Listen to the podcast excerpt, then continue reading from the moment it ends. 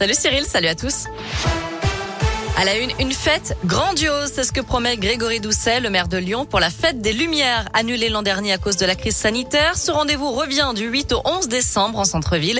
Au programme, 31 installations réparties sur 27 sites, une vague géante place Bellecour, un conte aztèque projeté place des terreaux, 56 cadres lumineux au-dessus du bassin de la place de la République et bien sûr la mise en lumière de la cathédrale Saint-Jean, des créations aussi au parc de la Tête d'Or et un site dédié aux familles et aux jeux dans le parc Blandan. Infos et photos sont à retrouver sur et notre site internet.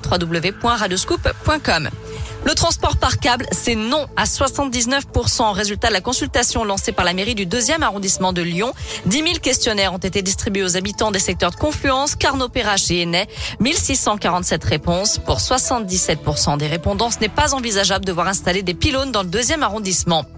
Une rentrée masquée dans 61 départements alors que les vacances de la Toussaint sont terminées. Les élèves de primaire doivent de nouveau porter le masque en classe dans les 40 départements où il avait été abandonné et où le taux d'incidence du Covid est repassé au-dessus des 50 cas pour 100 000 habitants. C'est le cas par exemple de l'Ain et de la Haute-Loire.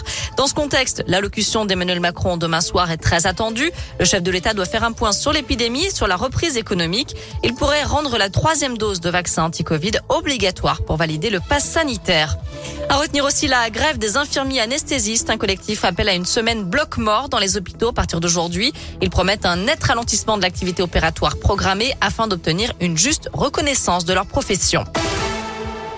Dans le reste de l'actu, la piste terroriste envisagée après l'attaque d'un policier ce matin à Cannes. Un homme prétextant agir au nom du prophète l'a agressé à coups de couteau devant le commissariat.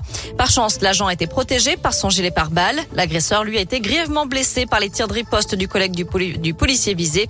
Selon Gérald Darmanin, qui s'est rendu sur place, il s'agit d'un ressortissant algérien en situation régulière qui travaille, qui n'était inscrit dans aucun fichier de radicalisation. Premier débat entre les cinq candidats à l'investiture, les Républicains, pour la prochaine élection présidentielle.